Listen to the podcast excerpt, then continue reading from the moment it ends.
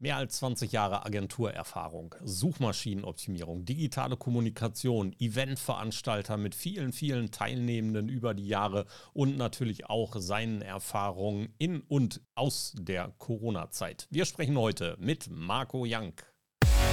Der Social Media Schnack. Lockere Plaudereien, Interviews, Debatten, Meinungen, News und mehr. Rund um die Themen Social Media und digitale Kommunikation. Eure Gastgeber Thorsten Ising und Frank Michner. Gespannt? Alle Infos und Episoden unter www.social-media-schnack.de. Digitalexperte, Kommunikationsprofi, Eventveranstalter, SEO-Instanz, Inhaber einer Agentur, seit Ewigkeiten dabei. Ich weiß gar nicht, wo ich anfangen soll, wo ich den ersten Haken bei unserem heutigen Gast schmeißen soll, Frank. Fangen wir so an. Wir haben ihn vor kurzem in Berlin getroffen äh, und äh, haben zusammengesessen und er kommt aus der Metropolregion Berlin-Brandenburg. Äh, er ist ein unruhiger Geist, er ist einer, der seine Meinung sagt. Das ist unglaublich toll.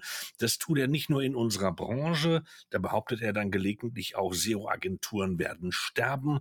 Und an anderer Stelle engagiert er sich auch gerade und stellt die Frage, dürfen wir eigentlich generell als Unternehmen so weitermachen wie bisher?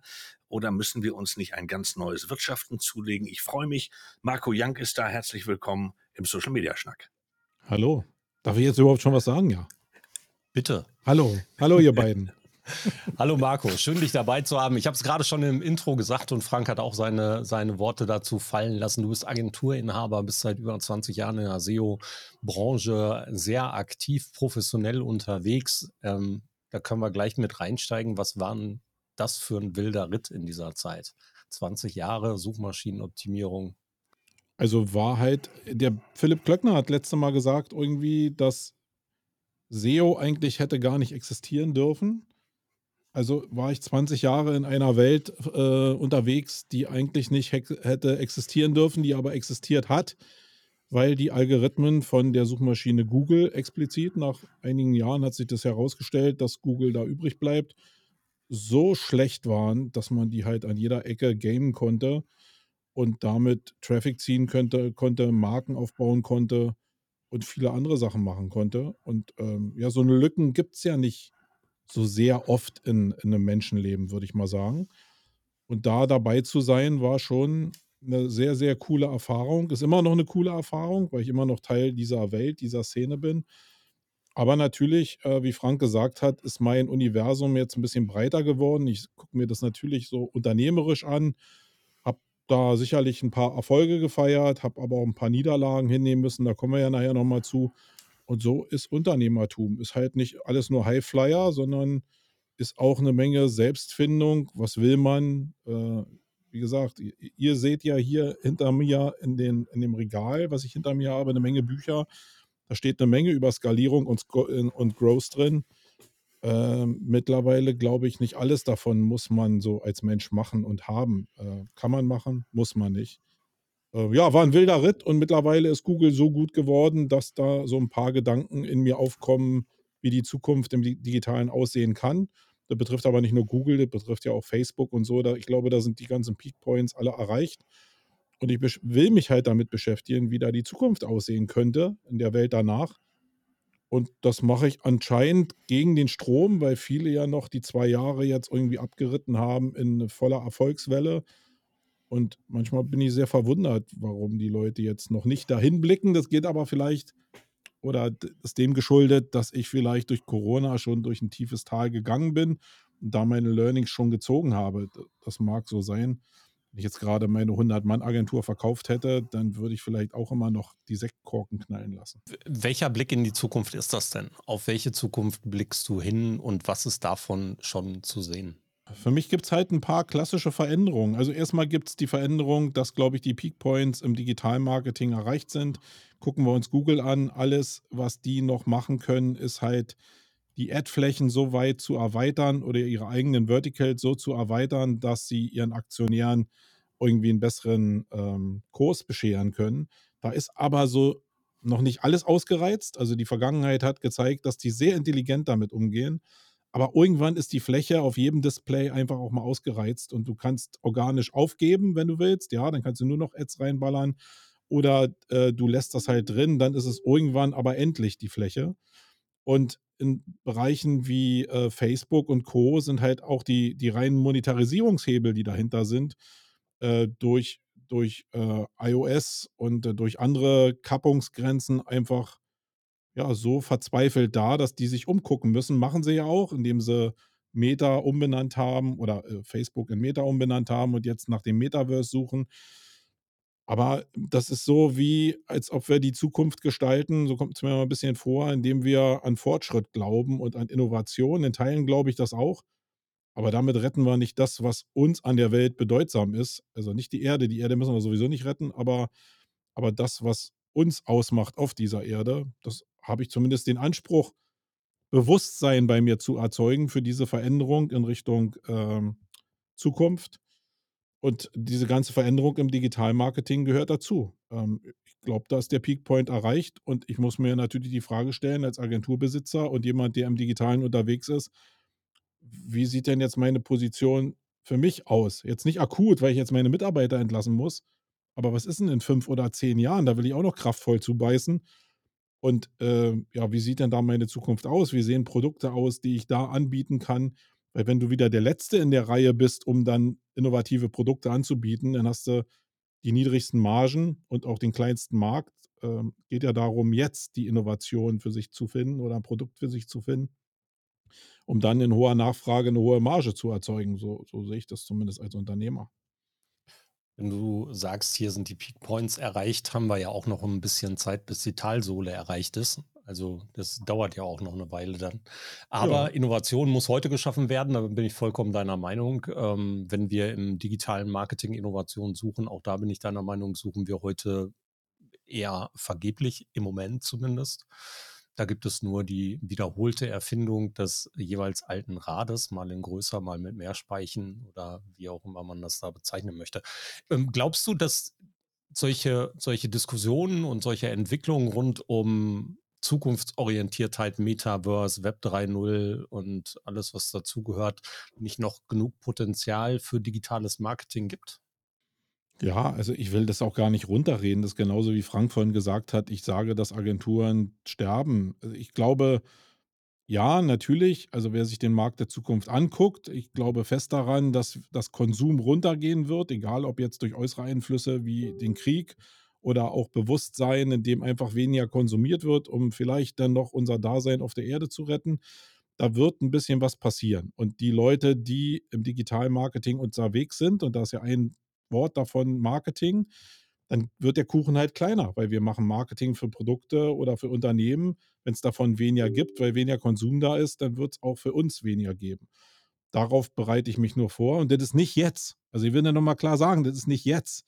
Ähm, ich glaube, wir haben diesen Peakpoint überschritten, ja, aber das heißt nicht, dass jetzt alles zusammenkracht, sondern ich blicke jetzt vielleicht drei Jahre in die Zukunft und denke, was wird denn?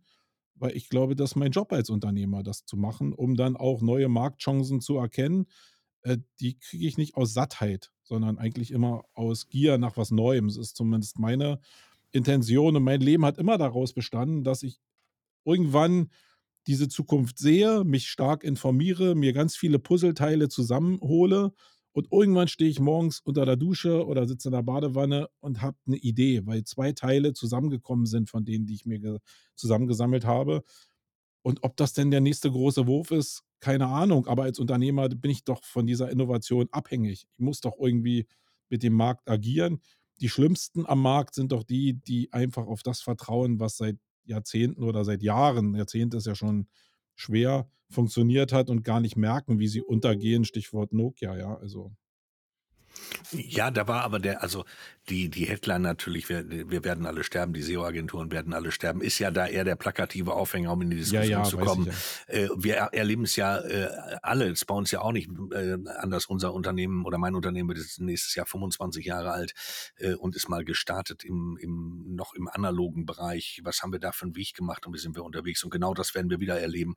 Und es ist ja richtig, als Unternehmer bist du halt gefordert, jetzt dir Gedanken zu machen, was passiert übermorgen und wo ist morgen die Möglichkeit, mich zu platzieren und wie muss ich mich letztendlich heute und weiterentwickeln, äh, oder auch unter Umständen unter Teilbereiche einen Schlussstrich ziehen und sagen, das äh, gibt eine ganz andere Betrachtungsweise. Das macht's ja aus, das treibt ja auch. Sonst könntest du ja auch niemand sein, der mit einer Veranstaltung wie der Campix nach draußen geht und Leute zusammenholt und sagt, hey, kommt alle zusammen, wir diskutieren äh, über das, was gerade ist und über das, was kommen wird. Und lass uns doch bitte äh, darüber sprechen, wie wir noch besser werden können. Wir werden, würden diesen Anspruch ja komplett verlieren. Ja, genau. Und dann kommen noch so andere Probleme dazu, die ich mir, wo ich mir natürlich auch die Frage stelle. Wir haben jetzt totale Personalknappheit. Ähm, an jeder Ecke merkt man das. Das liegt natürlich zu großen Teilen auch daran, dass wir überhaupt nach 20 Jahren, und du hast jetzt gerade beschrieben, wie lange ich schon in dem Markt unterwegs bin, eigentlich immer noch keine lineare Ausbildung von unserem System her haben, also vom Staat her haben. Und das zeigt natürlich die Zyklen, wie langsam der Staat eigentlich reagiert, zeigt aber auch das Problem, dass wir einfach keine gut ausgebildeten Leute in dem Bereich haben. Wenn also irgendwelche Agenturbetreiber in den letzten Jahren zu mir gekommen sind und gesagt haben, hey, wir haben jetzt im letzten Vierteljahr 60 Leute eingestellt, habe ich immer nur gesagt, na herzlichen Glückwunsch, viel Spaß damit.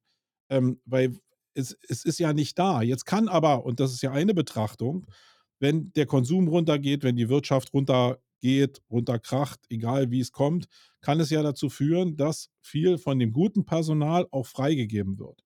Kann genauso gut dazu führen, dass der Markt zumindest eine gewisse Phase antizyklisch agiert. Das wäre ja nicht das erste Mal, dass wir das erleben. Und dass freigegebenes Personal vielleicht doch noch in den Mehrbedarf an Marketing, auch wenn es nur ein Rettungsanker ist, eingesetzt werden kann. Und mit diesen ganzen Sachen will ich mich zumindest mal auseinandersetzen. Ob ich, was ich daraus mache, ist, ich weiß wirklich nicht. Aber ich will mich damit auseinandergesetzt haben, um mir nicht hinterher die Frage oder den Vorwurf mir selbst zu geben, hey, hättest du mal früher gemacht, hast gar nicht gemerkt, wie irgendwie da drei Löcher in deinem Schiff waren und du jetzt irgendwie äh, gar nicht so schnell schippen kannst, wie dein Kahn untergeht. Äh, da will ich halt nicht hinkommen. Und ähm, das vielleicht ein bisschen damit verbunden, dass ich eben 27 Jahre Beamter war und da vielleicht ein bisschen immer einen Plan B brauche. Wie viel Zeit nimmst du dir dafür? Also ist es so, dass du da wirklich strategisch dran gehst und sagst, hier dieses Thema Unternehmensentwicklung auf die Zukunft auszurichten, Persönlichkeitsentwicklung, eigene Skills aufzubauen, eigene Skills zu verschärfen. Ist das etwas, was du strategisch für dich planst und angehst? Und wie viel Zeit nimmst du dir dafür, räumst du dir dafür ein?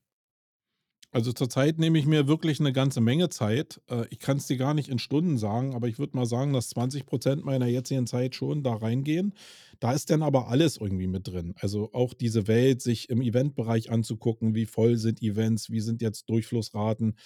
Ähm, da, da ist mein Universum halt wirklich sehr, sehr groß. Ist das strukturiert? Ja, andere würden vielleicht sagen, ja, ich finde es überhaupt nicht strukturiert, sondern ich gucke halt in, ich sehe halt wirklich nicht Probleme. Also die Probleme sind sowieso da, die sieht ja jeder.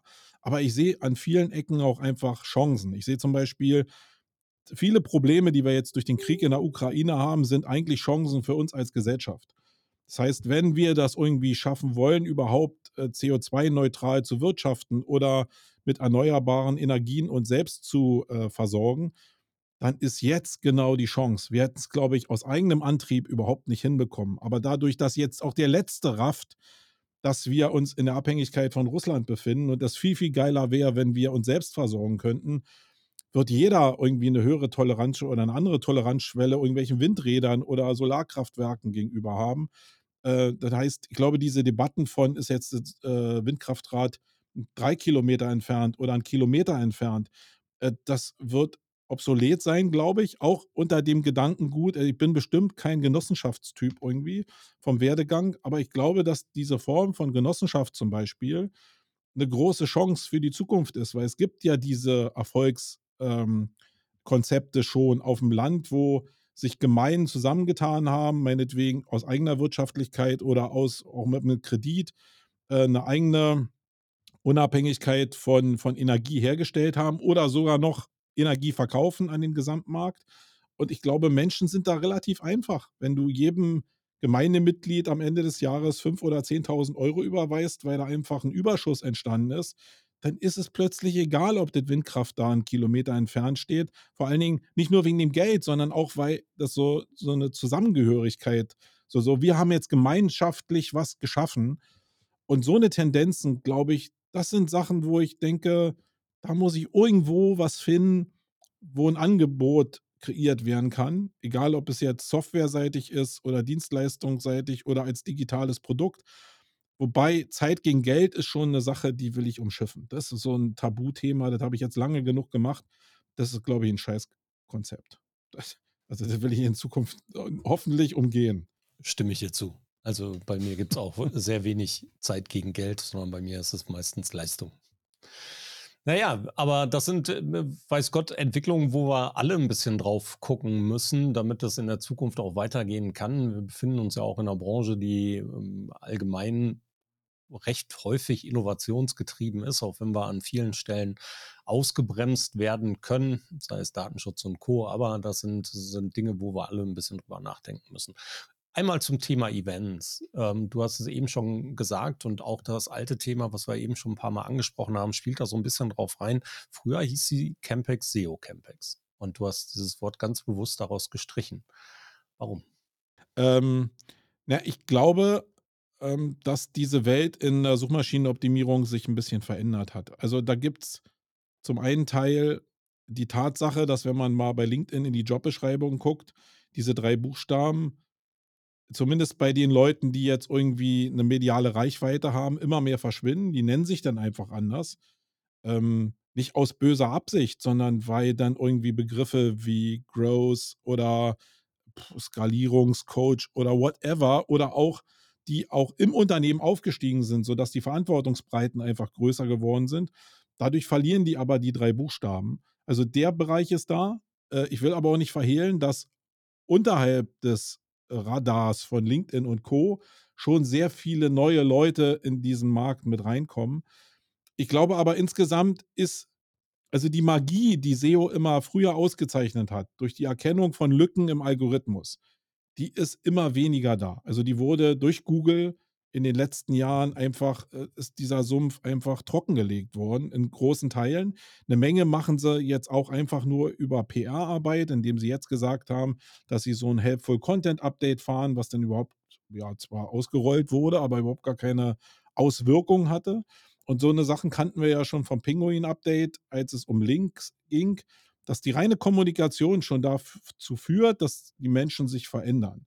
Das heißt, wenn Google sagt, hey, wir wollen immer mehr besseren Content haben, mehr uniken Content, mehr eigene Erfahrung haben, ähm, mehr Berichterstattung, die nicht nachgeplappert ist, sondern die aus einer eigenen Erlebniswelt herkommt, dann werden die Leute in die Richtung gehen. Das machen wir schon die letzten Jahre.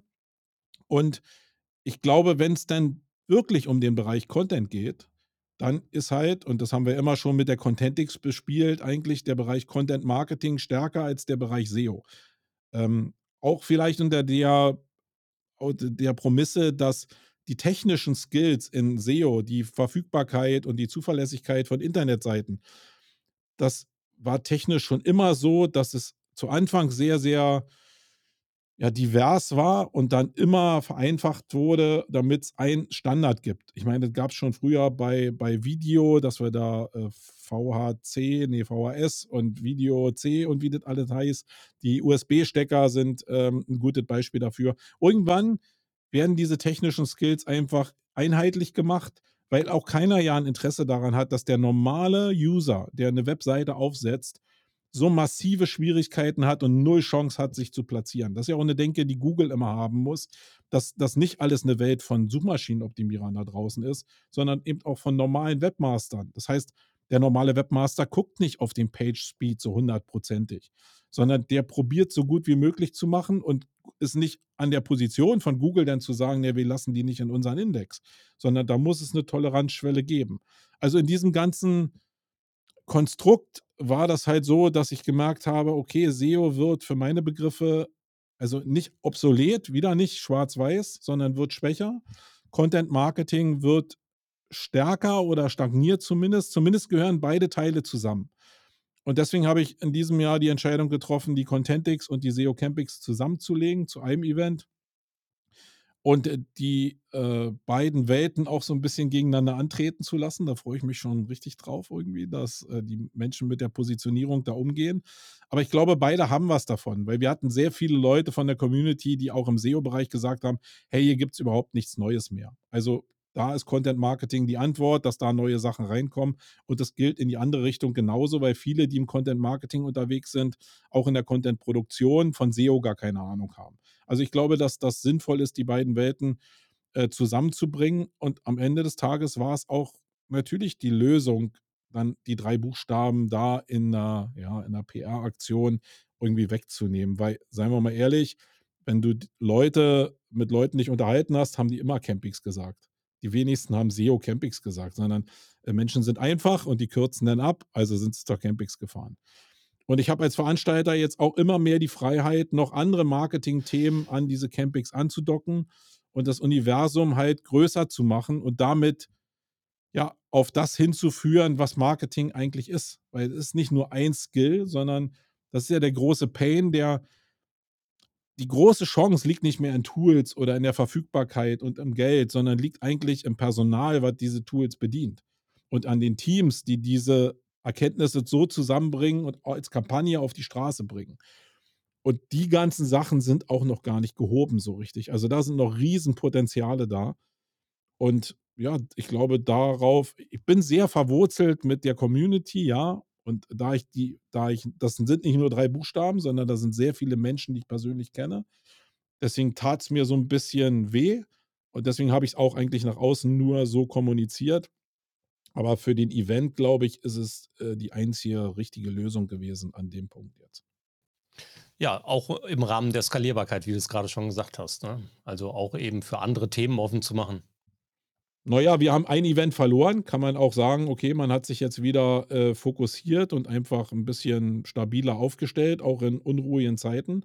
Aber für mich war zum Beispiel wichtig, dass ich auch einen Ersatz finde, weil immer, ich hatte immer die, die Lust, auch in der Corona-Zeit schon ein Event zu bauen, äh, was sich mit Unternehmertum beschäftigt. Und zwar nicht aus dem Gesichtspunkt von, hey, Growth und Skalierung und alles ist groß, alles ist super leicht, sondern in meiner Welt, wie ich als Unternehmer agiere und in den Gruppen, wo ich unterwegs bin, geht es viel mehr um Probleme, um Problemlösungen, Unternehmensnachfolge aussieht, wie eine Zeichnungsberechtigung aussieht, wie das mit Marken sich verhält, wie Marketing sich wirklich anfühlt, also Human Marketing im klassischen Sinne.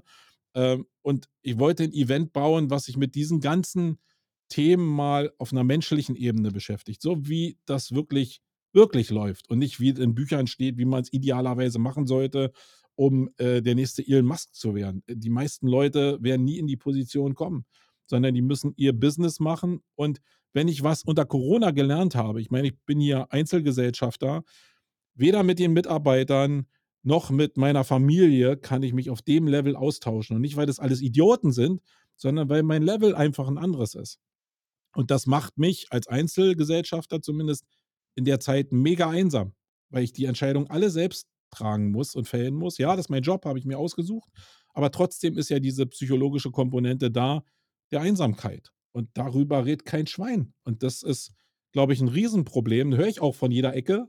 Aber äh, nach außen sieht man nur Bücher, die über Growth und Skalierung schreiben. Und über den nächsten Elon Musk. Und ich, da wollte ich was entgegensetzen und damit kompensieren wir jetzt, das war jetzt der Bogen, die Contentix, indem wir einfach ein neues Format, nämlich die Unix, da im September nächsten Jahres noch aufsetzen. Und das Präsenzformat ist eben noch nicht gestorben, sondern ist eigentlich der richtige Ansatz dafür. Oder wie siehst du das? Das ist ja auch ein Risiko heute zu sagen, komm, wir kommen zusammen an einem Ort mit all den Unwägbarkeiten von permanenter Panikmache, dass wir morgen vielleicht doch nicht mehr raus dürfen. Ist eine Wette auf die Zukunft, ist keine Frage. Aber welche Wahl habe ich denn? Ich will ganz gerne, ich liebe Events zu bauen. Äh, es ist Teil meines Geschäfts, das heißt, äh, das aufzugeben und jetzt einfach umzuschwenken, ist ja naiv zu sagen, dass das so einfach ist. Wir haben ja in Richtung Digitalisierung und 360-Grad-Websites schon Ausflüge gemacht in die Richtung. Da habe ich auch eine Menge gelernt in meiner eigenen Wahrnehmung in Richtung Metaverse und so, also am eigenen Leib gemerkt, wie schwierig das ist und was die Leute da teilweise labern da draußen, wie abstrus das ist. Habe ich aber auch erst gelernt, nachdem ich das selbst gemacht habe.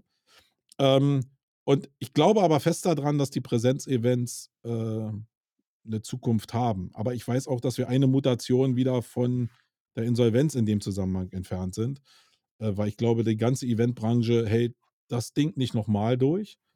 Aber äh, wenn es jetzt so bleibt, wie es jetzt ist, dann glaube ich, ist in der Zeit, die vielleicht auch auf uns zukommt, Kommunikation, persönliche Kommunikation, nicht hier das, was wir jetzt gerade hier online machen, sondern wirklich Leute treffen, das ist eine andere Ebene von Kommunikation. Als wir uns jetzt getroffen haben auf dem Communication Camp, äh, ist völlig anders, als euch jetzt hier zu sehen oder sagen wir mal, euch gesehen zu haben in live und jetzt euch nochmal zu sehen, ist eine andere Dimension und persönliche Tiefe.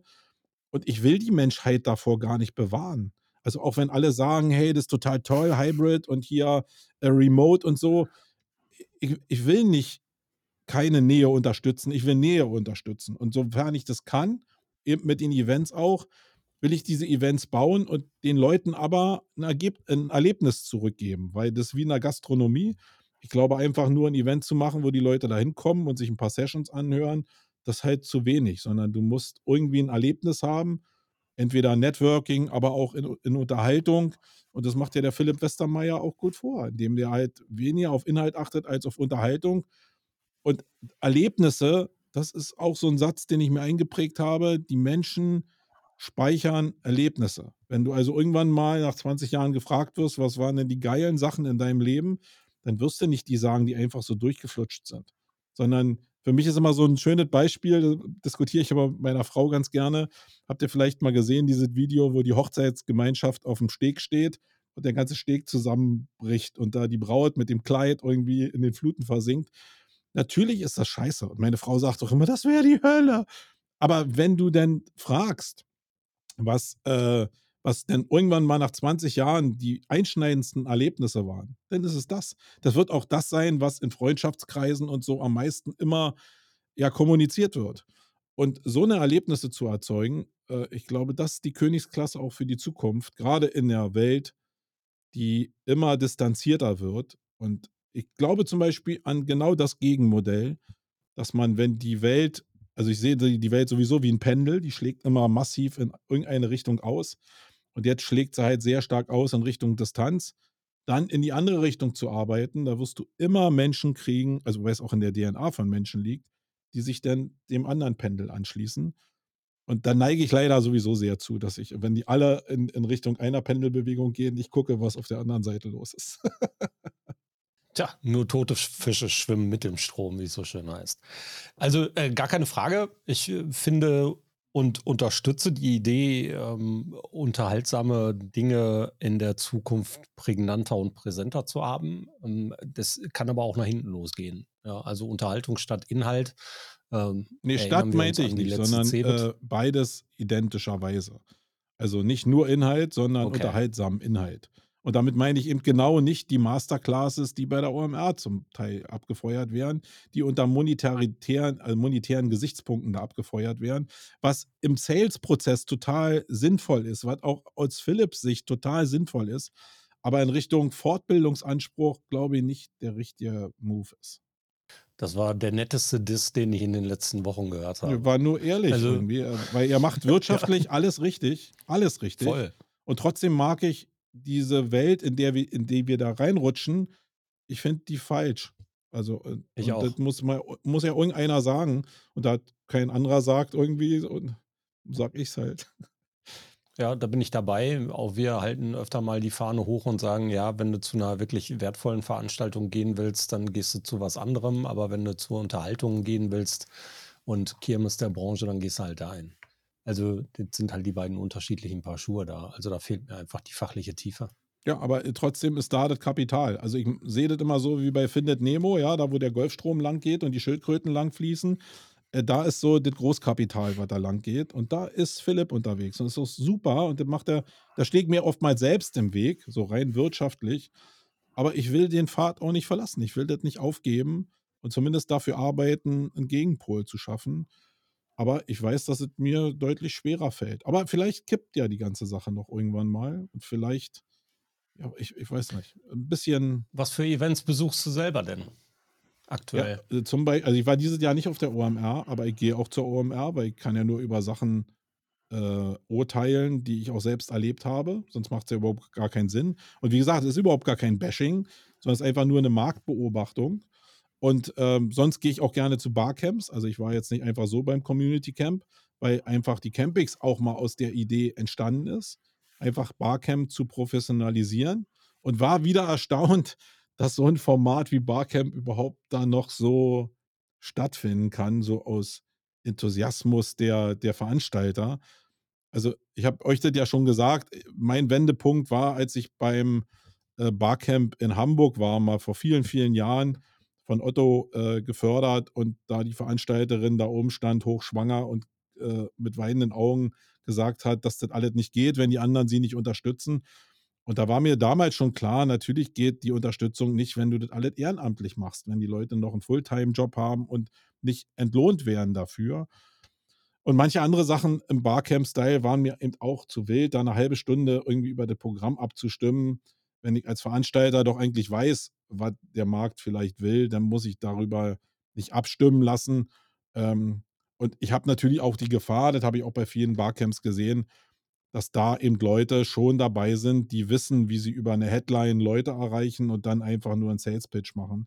Also da sind eine Menge Formate, die ich nicht so cool finde, aber ich bin auch zur South by Southwest gefahren oder zur Slush nach Helsinki. Ich gucke mir wirklich sehr, sehr viel an, auch im Unterhaltungssektor, weil ich glaube, die Verbindung von Information, von tiefer Information und Unterhaltung ist schon wichtig. Also Unterhaltung ist nicht, es ist der Träger, ist wie äh, Hip-Hop mit mit Beats und mit dem Verlangen, äh, im Rhythmus zu bleiben, schwachsinnige Botschaften in die Nation trägt, ja. Wie die frauenfeindlich sind oder sexistisch sind oder homophob sind.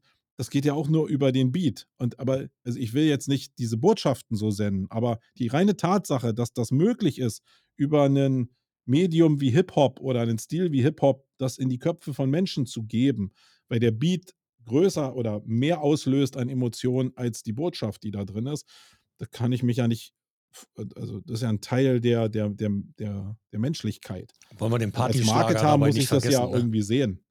Was? Wollen wir dabei den Partyschlager nicht vergessen? Der kann das auch ganz gut. Oh ja, äh, wir hatten äh, auf der Campix äh, ja eine Band da, die damals hier, wie heißt das Ding hier? Leila. Leila heißt das? Leila. Leila. Leila, genau, gespielt hat. Und da hatten wir auch gleich ähm, paar Leute, die gesagt haben: „Oh, nee, das die müssen sofort runter von der Bühne.“ Und ich kannte das Ding überhaupt gar nicht, muss ich ehrlicherweise sagen. Ähm, ja, und dann hat sich das so angeschlossen. Also, die Leute sind schon sehr, sehr empfindsam für viele Sachen. Für meine Begriffe viel zu empfindsam und viel zu unachtsam in bestimmten Bereichen, die wichtiger wären. Wie gehst du denn mit Aber diesem gesamten Thema um? Also da ist ja viel mit Awareness und Diversität und Sprache und Gendern. Also da gibt es ja im Moment sehr, sehr viele Themen in der Kommunikation, mhm. die uns beschäftigen und äh, die du in den unterschiedlichen Sparten deines und deiner Unternehmen und Unternehmungen ja auch in vielfältiger Form berücksichtigen wirst müssen. Also ich glaube, dass die Sachen, also ich bemühe mich immer, aus ganz komplizierten, ganz komplex wirkenden Sachen einen einfachen Sachverhalt zu machen. Also äh, so wie ich es mal in, im Werbetexting vielleicht gelernt habe, aus langen Sätzen kurze Sätze zu machen, so eine Essenz zu bilden. Und ich glaube, in dem Fall ist der Hebel eigentlich, also das eigentliche Problem ist fehlende Kommunikation. Da sind wir wieder beim Thema Nähe, überhaupt Empathie äh, zu ermöglichen im zwischenmenschlichen Bereich. Und ähm, deswegen glaube ich auch, dass diese Sachen wie Gendern und so einfach Nebenkriegsschauplätze sind. Äh, mir erschließt sich das überhaupt nicht, solange Frauen immer noch äh, von ihren Männern irgendwie beschissen behandelt werden oder weniger verdienen oder einfach bestimmte Gruppen in der Gesellschaft auch ähm, ja irgendwie schlecht behandelt werden, hat doch Gendern, macht doch überhaupt nichts. Ja, also viele sagen dann, ah, doch, Sprache verändert was. Ja, vielleicht stimmt das in manchen Bereichen auch. Aber im Kern ist der, der vielleicht außen, nach außen gendert, trotzdem der, der seine Frau zu Hause verprügelt. Das sehe ich ja überhaupt gar nicht. Das heißt, mir geht es eigentlich mehr darum, die Wertigkeit von diesen Gruppen in der Gesellschaft zu erhöhen. Und äh, da kann ich vielleicht dran arbeiten, indem ich jetzt nicht gezwungenermaßen auf Quote setze. Aber ich war ja, wie gesagt, mal 27 Jahre bei der Berliner Polizei da ist Quote eingeführt worden. Ja, also da haben die das radikal gemacht. Ein großes Aufbäumen in der Männerwelt, in der Domäne, die sowieso männlich sehr stark besetzt war. Und natürlich haben ein paar Frauen das auch ausgenutzt, wo man dann sagt, ah, siehst du, genau, Klischee, passt hier, Schublade 17. Aber am Kern war es genau der richtige Move, um den Zustand der Polizei jetzt zu haben, mit einem hohen anerkannten Frauenanteil, den wir jetzt haben. Manchmal bedarf es dem Arschtritt. Ähm, aber ich glaube, man muss immer gucken, was man bewegt. Und ich glaube, wir sind zurzeit so bewegt in allen Themen, dass so ein, so ein Kampfgebiet wie, wie Gendern halt in der deutschen Sprache, die ja in sich festgelegt ist durch äh, eine Institution, die das ja überwacht und die, die das nicht so vorsieht, äh, ich glaube, das ist einfach ein intellektueller Nebensschauplatz, der überhaupt oder zu wenig verändert im Verhältnis zu dem, was es an Bindung schafft. So, jetzt also bin ich ja mein jemand, Ziel der ist, immer Kommunikation zu ermöglichen. Jetzt bin ich ja immer jemand, der da so reingrätscht und gerade dieses Thema Ja. Äh, äh, eben nicht nur, erstens nicht nur auf zwei Geschlechter reduzieren möchte ähm, oder Nee, reduziert nee, haben also möchte. Ne? äh, alle anderen Gruppen auch. Ja, und auf der anderen Seite ne, glaube ich eben, glaube ich durchaus, dass diese kleinen Schritte notwendig sind und auch, dass alte Instanzen sich natürlich hier ähm, neu mit beschäftigen müssen. Also selbstverständlich ist die deutsche Sprache in irgendeiner Form gefestigt und festgehalten. Aber erstens wäre die Frage, wann wurde das gemacht und von wem wurde das gemacht? Und äh, natürlich ist es nicht zeitgemäß, alle Strategien und alle Dinge nicht als in Stein gemeißelt zu sehen, sondern immer mal zu überdenken. Und wenn sich die Gesellschaft so wandelt, dann spricht für mich erstmal überhaupt nichts dagegen, dass wir neu darüber nachdenken. Und keinem tut's weh. Ja, also Aber ich der will eine auch mal Teil ist ja, wer wandelt sich denn da? ja, also wer die, ist denn die Gesellschaft? die Menschen an sich. Und da gibt es eben Ja, aber es sind ja nicht die Menschen an sich, sondern es, es ist vielleicht sogar, also bei den Umfragen, die ich kenne, eher eine Minderheit, die, die das äh, be befürwortet. Oder, und, und die, die das ins Spiel gebracht haben, Ja, ist sowieso ich- noch eine größere Minderheit. Da, da, da stimme ich mal dagegen und sage, es ist vielleicht nur die lautere, größere Gruppe, die dagegen spricht.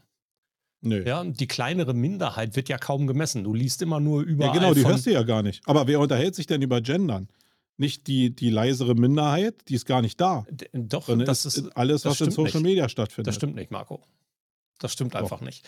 Also es gibt viele, viele Menschen, die einfach nur immer die Headlines überall in der Bildzeitung und so weiter lesen. 80 Prozent der Deutschen sind gegen Gendern.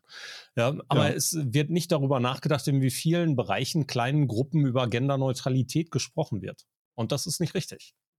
Aber Ja. ist auch, ich will das auch gar nicht verteidigen, weil manche Sachen erschließen sich mir schon. Ja. Aber ich finde es immer noch der falsche Kriegsschauplatz. Weil warum kümmern wir uns nicht mit derselben Kraft darum, dass Mütter eine andere Anerkennungsform in unserer Gesellschaft haben? Gibt dir vollkommen recht. Sorry, Wir hab ich, müssen uns da, da, mir, da fehlt mir Verständnis. Ich habe ich hab 16 Stunden am Tag Zeit und ich schlafe vielleicht auch nochmal. Das heißt, ich habe ein bestimmtes Potenzial, mich um Sachen zu kümmern. Und ich will mich eher um die Rolle der Frauen oder die Rolle der Bundeswehr in der Gesellschaft oder irgendwelche, die die Rolle von Schwulen und Lesben oder irgendwelche Rechtevertretungen kümmern. Vollkommen richtig. Als darum, mich um Sprache zu kümmern. Das kommt ganz zum Schluss, wenn ich gar Marco, nichts mehr zu tun vollkommen richtig, aber nur wenn wir das an, eine tun, dürfen wir das andere nicht lassen. Nee, aber doch nicht in der Präsenz. Weil wir machen es doch. Wer kümmert sich denn jetzt um Frauenrechte? Ja, im Moment. und um also, Mütterrechte und um Anerkennung. Die Leute, die jetzt äh, die, die Sprache jetzt verändern wollen, nein, da aber stimmt, nur. da, da stimmt da die Relation gar nicht. Ja, aber wir müssen es ja trotzdem tun. Wir müssen doch Nee, trotzdem wir müssen tun. gar nicht. Wir Doch. müssen die Rolle der Frauen verändern, damit wir, Ja, nicht, wir nämlich, nämlich unsere Rente erhalten können in unserem Staatssystem. Und der Non-Binären eben auch. Ja. Also wenn, äh, ich glaube da nicht dran. Ich will dir auch gar nicht deine Meinung nehmen. Nein, das ich will mich halt auf Sachen konzentrieren, die ich als wichtig erachte. Das ist Und für das dich mache ich auch schon richtig. viel zu wenig. Ja. Und ähm, andere, Also ich sehe, ich sehe. Frank, ich sag doch auch mal was. Genau, ich sage jetzt auch mal was. Ich sehe euch bei, bei euch beiden den Ansatz und es ist wirklich so, das eine tun, ohne das andere zu lassen. Wir hatten das Thema Gendern äh, ja auch schon drin und ich habe mit dem Gendern, äh, ähm, ich, ich ecke da auch mit. Ich bin natürlich bei dir, Marco, dass ich sage, natürlich gehört dazu, dass wir das eine tun, das andere aber nicht lassen, dass wir es in die Sprache aufnehmen, weil Sprache verändert Dinge und dass wir auf der anderen Seite sagen, ja, all die Dinge, die du gerade gesagt hast, wir müssen darauf achten, dass ähm, Gewalt in jeder Form, brauche ich überhaupt nicht in irgendeine eine Gruppe beziehen, vollkommener Bullshit ist, da müssen wir es gegen tun. Aber das ist ja auch ein Teil von Veränderung gesellschaftlich. Also ich bin da schon dabei, dass ich sage, wir müssen an beiden Enden arbeiten. Und ich gebe dir recht, momentan wird gerade der eine Bereich extrem hochgekocht und wir hätten vielleicht auch noch andere Baustellen. Aber das haben wir natürlich einem sehr komischen Verhältnis von Medien im Augenblick auch zu verdanken und von auch von gerade Parteien, die gerade gewisse Themen äh, ziemlich äh, auf den Scheiterhaufen kippen. Das sind übrigens die Parteien, die das gerade beschlossen haben, was die Polizei in Berlin vor 27 Jahren äh, in einem Rutsch gemacht hat, nämlich eine Quotenregelung für Frauen einzuführen. Das haben die ja nun gerade in Stufen beschlossen. Die haben ganz vergessen, dass Frau Merkel ja 16 Jahre lang ihren Laden angeführt hat. Also ich glaube, das sind auch so Dinge, wo wir einfach sagen müssen, ja, die Erregung kann ich verstehen. Ich finde beides in Ordnung, dass wir uns damit befassen. Und die Gewichtung, ja, die schreibt uns, die ist die schwierig zu, die, die, die schwierig zu definieren. Wäre vielleicht auch gar nicht so schlimm, wenn es nicht einfach so radikalisiert werden würde. Wie jetzt zum Beispiel dieses Verbot von irgendwelcher historischen Literatur oder Abänderung von historischer Literatur. Da hört es einfach bei mir auf. Hat doch gar Das ist keiner gemacht. Das ist Historie. Ja, hat doch noch keiner gemacht. Ist doch genau das, was ich jeden Tag lese. Ja, und das lieste, weil, weil wer hat es denn vernünftig aufgearbeitet? Also es gibt doch überhaupt gar keinen Ja, ist doch schlimm genug, dass ich es überhaupt lese. Ich glaube, die Diskussion ist einfach viel zu aufgekocht in dem Bereich. Ja, Ja, Also aber ich mit möchte den falschen lieber, Fakten. äh, ich möchte lieber mich mit über andere Sachen unterhalten. Und du weißt ja selbst, wie schwer es ist, sich aus der Bubble zu verabschieden. Ich bin ja auch nur ein Mensch, bin ja irgendwie kein Zombie hier, sondern äh, ich renne ja auch weißen Hasen hinterher. Schlimm genug. Aber den Nein, es ist ja wunderbar, dass man dich aufregen kann. Es wäre doch, es wäre doch unerträglich, wenn man dich nicht Nee, aufregen aber mich kann. könnte man ja Ich überhaupt ich- gar nicht wählen. Stell mal vor, so ein Typ wie Ich ich, würde jetzt hier politisch auftreten. So, äh, das wählt gar kein Mensch, weil ich ke- keine Sicherheit ausstrahle. Sondern wie ein Ja, Rebell. keinen wirke. von euch würde jemand. Ja, genau, von dich würde keiner jemand von euch wählen. würde jemand wählen. Nein, mich würde Doch, auch keiner du bist wählen. so ein seriöser Typ. Nein. Guck, guck dich doch an, wie du aussiehst. Also du siehst einfach seriös aus. Wird dir sofort meine Nein, Stimme das ist geben. das Licht hier, das, das ist das Licht, das, das täuscht. Das ist äh, Septembersonne, das wirkt immer so. Quatsch. Äh, Nein, aber es, äh, ich kann das verstehen und mich regt es auch immer wieder auf und ich tappe auch in die ein oder andere Falle und das treibt mich dann im Moment in, in, in, in Dinge, wo ich äh, im Prinzip auch sagen müsste, nee, bef- befasst dich mit etwas anderem. Aber alles Probleme unserer Zeit, die wir lösen müssen und die wir automatisch, ob digital oder analog, in alle Bereiche mitschleppen und mit denen wir uns auseinandersetzen müssen. Hm. Und von daher dann doch wieder wichtig. Aber dann würde ich lieber irgendwie äh, meinen Tag dazu opfern, irgendwie ähm, den bürokratischen Aufwand zu gehen, um mir ein Solarpanel aufs Dach zu setzen, als mich mit Gender zu beschäftigen. Sorry. Dann, dann rette ich lieber die Welt. Gehen wir in eine andere Richtung, mal gucken, ob sich die Welt damit verändert. Ähm, du hast gerade schon den weißen, weiß, das weiße Kaninchen angesprochen, den weißen Hasen, Mhm. Follow the White Rabbit. Ähm, unter anderem auch ein, eine Orientierung, in die das Metaverse laufen könnte. Guckst du freudig, nervös oder optimistisch auf die Entwicklung? Metaverse? Ja. Völlige Fehlentwicklung. Weil Also, weil ich glaube, das Einzige, was Metaverse wirklich spannend machen würde, ist, wenn wir einen Stand erreichen würde, wie, wie in Ready Player One dargestellt wurde.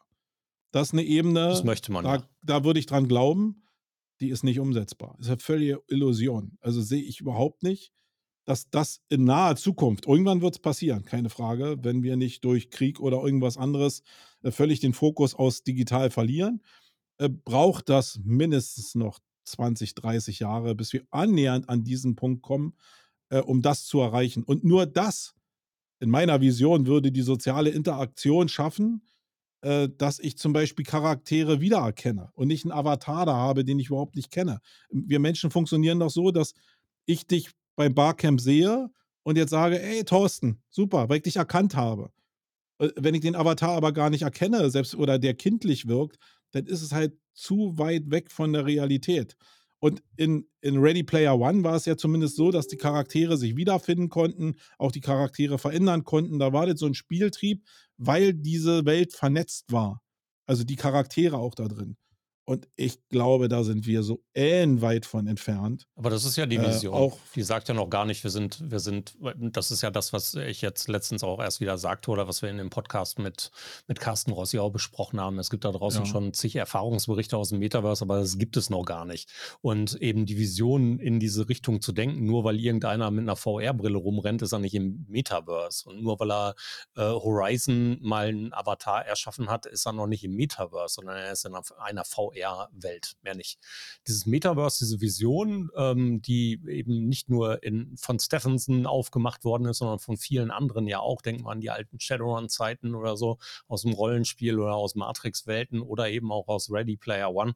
Ähm, diese Sache ist natürlich noch echt Welten entfernt, ja, Jahrzehnte entfernt, aber die Vision ist ja dieses immersive Miteinander, auch die Wiedererkennung. Und da ein bisschen mit den Avataren spreche ich so ein bisschen auch, auch dagegen. Also die Wiedererkennung eines realen Charakters finde ich okay, finde ich auch nachvollziehbar, wenn wir uns denn kennen. Ja, wenn du mein Gesicht kennst, dann ist die Wiedererkennung natürlich etwas, mit der du arbeiten kannst. Aber in anderen Bereichen läuft es ja auch. Wenn du heute World of Warcraft spielst, erkennst du deine Mitspieler auch am Charakter, am Avatar nicht an dem real existierenden Gesicht mhm. dahinter. Ja, oder bei World of äh, bei, bei ähm, Call of Duty oder so. Ne? Also da sind die Avatare ja eben die Erkennungsmerkmale. Von daher würde ich dem gar nicht so viel, so viel Augenmerk beimessen. Bei den real existierenden Beziehungen, ja, gebe ich dir recht, würde ich mir auch eine Wiedererkennung wünschen. Aber vielleicht kommt das ja auch. Weiß ja noch gar keiner. Ja, kommt ja auch. Also mir geht es auch gar nicht darum, dass man die Vision haben kann. Die Frage ist, wer hat die Vision? Und warum haben so viele Leute, die im Marketing anscheinend nicht mehr genug Traktion haben, so viel Vision in eine Richtung, die noch so weit weg ist? Weil äh, Kern, im Kern wollen Unternehmer Gewinne erwirtschaften. Und ich glaube, das können die wenigsten in dem Bereich. Ähm, oder nur in abgespeckten Variationen. Also das, was wir mal gebaut haben ähm, als Odyssey, äh, ist halt eine abgespeckte äh, 360-Grad-Version von einer begehbaren Street View-Ansicht, wo die gut läuft, weil wir als digitales Produkt diese Räume verkaufen können. Das ist auch ein gutes Modell, ist aber völlig frei von Charakteren.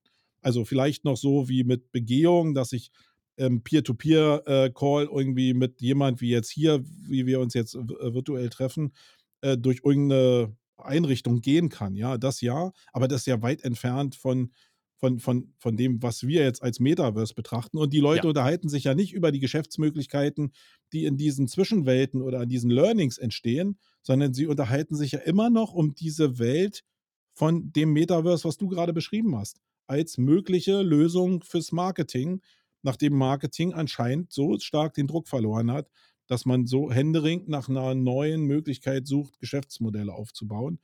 Und 30 Jahre, stell dir mal vor, oder lass es nur 10 Jahre, äh, gehen. Ich bezweifle, dass Facebook genug Kohle hat, um zehn Jahre das Zeug so zu entwickeln. Dass die da zumindest als Gewinner mit rauskommen. Also irgendeiner wird das gewinnen da drin. Ja. Aber ich halte es für ein Gerücht, dass Facebook das ist. Ja, und da bin ich auch weit von entfernt. Also ich glaube auch nicht unbedingt, dass es Facebook ist. Ich glaube auch nicht, dass es Apple ist. Ich denke, da werden sich ganz andere Player irgendwann da reinmischen oder irgendwelche Zusammenschlüsse ergeben. Die Easing Aber Corporation wird da eine große Rolle spielen. So, so ist das. So ist das. naja, also tatsächlich glaube ich, dass wir, dass wir hier ähm, eben äh, nicht nur 10 Jahre, 15 Jahre in die Zukunft denken müssen. Ähm, wir sehen hier aber nicht nur diesen Marketing-Teil, sondern einen ganz großen anderen Teil. Ich hatte es bei dem letzten, bei dem letzten Podcast schon mal gesagt. Hier haben irgendein großes Finanzinstitut hat ausgerechnet, Marktwert Metaverse in der nächsten Zeit 10 bis 30 Billionen Dollar. Ja, und da läuft, läuft ja so viel Kohle rein, sei es aus Ländern, so wie Institutionen, Dubai möchte eine der großen Instanzen werden und so. Die haben natürlich auch ein bisschen Knatter, die werden da ein bisschen investieren. Aber die großen, großen Tech-Player spielen mit rein, die Softwarebuden sind dabei, die Kleinen sind dabei. Sie versuchen schon ihre kleinen Insellösungen zu machen. Die Insellösungen werden aber nie wirken. Und das, wofür ich immer streite, ist, die Schnittstelle wird es im Nachhinein ausmachen. Ich glaube nicht die Plattformanbieter, ich glaube nicht die Softwareanbieter, nicht die Brillenhersteller, sondern die Schnittstellen, die alles miteinander verbinden, werden diejenigen sein, die ähm, das Metaverse letzten Endes schaffen.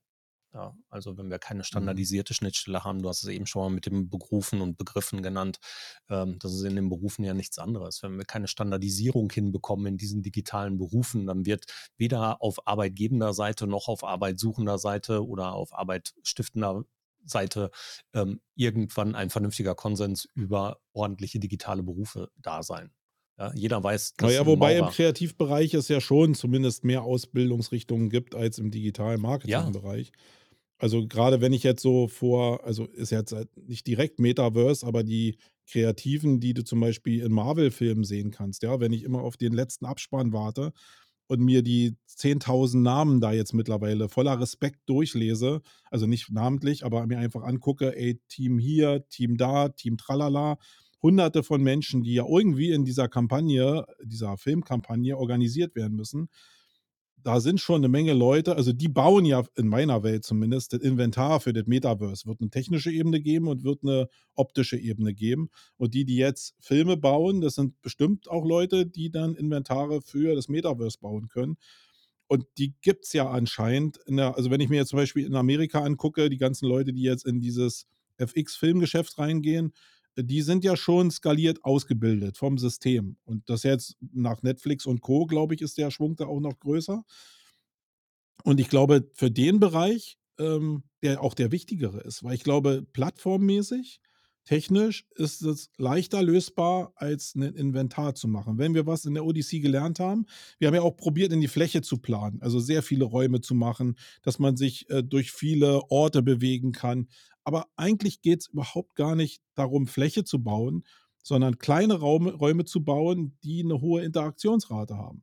Und da war unter Corona, habe ich hier zum Beispiel mein Büro umgebaut in Richtung eher so Studio mit vielen Kleinigkeiten, die man so entdecken kann.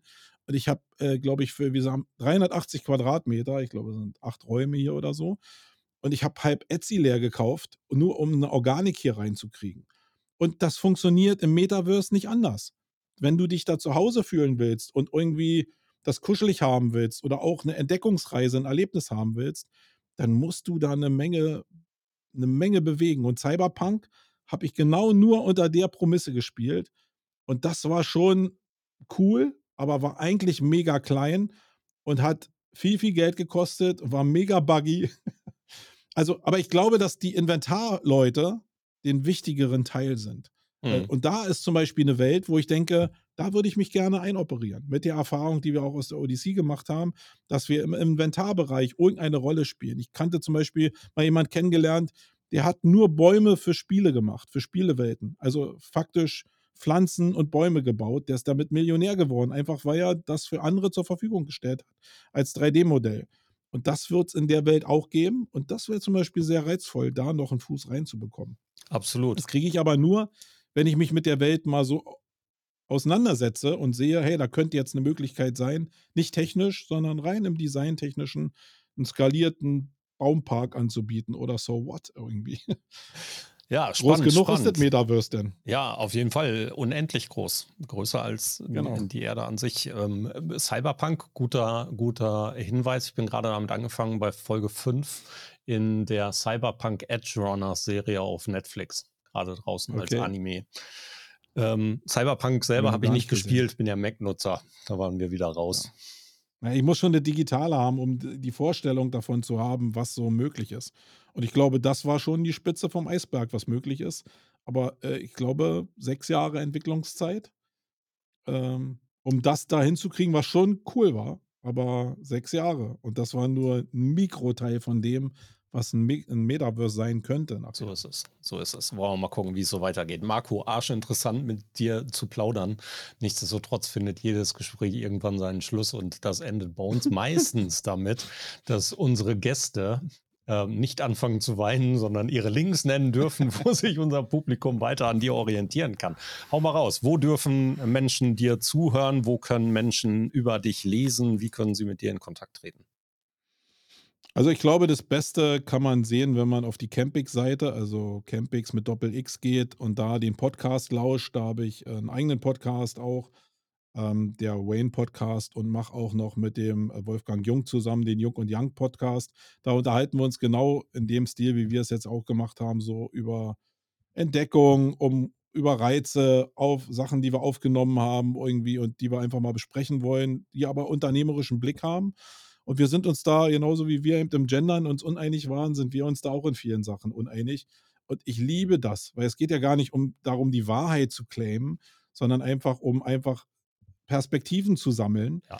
Und das findet man eben über den Podcast ganz gut. Ähm, und sonst, ja, kommt einfach zur Campix mal als Event, um vielleicht eine andere Eventform mal ähm, kennenzulernen und ähm, ja, Nähe und Kommunikation zu ermöglichen. Und ich, äh, egal, was ich in der Rolle spiele, ich würde mich halt darüber freuen, wenn ihr mehr Nähe wieder zulasst, äh, anstatt von Distanz. Ich glaube an die Momente von Teeküche und Co. Äh, im Arbeitsumfeld. Ja, sehr geil. Vielschichtig, total spannend. Mit Sicherheit nicht der letzte Talk, den wir haben, denn wir müssen über Unternehmensentwicklung, über äh, Fokussieren, aber auch über Metaverse und über Genderneutralität und andere Dinge weiter mit dir sprechen und im Austausch bleiben. Es war unglaublich spannend, hat Immer viel gerne. Spaß gemacht. Danke dir. Prima. Danke. Super, Marco, vielen Dank an euch da draußen nochmal die Info. Wenn ihr irgendwie mitmachen wollt, dann hinterlasst einen Audiokommentar auf www.social-media-schnack.de. Wir schneiden ihn gerne mit in die Sendung. Schreibt uns und nicht vergessen, es gibt auch ab und zu mal Live-Formate. Bis dahin, macht's gut. Danke. Tschüss. Schluss für heute beim Social Media Schnack. Alle Infos, Episoden und Mitmachende findet ihr unter www.social-media-schnack.de. Ihr habt Vorschläge, Themen, Anregungen? Meldet euch, schreibt, ruft an. Wir freuen uns.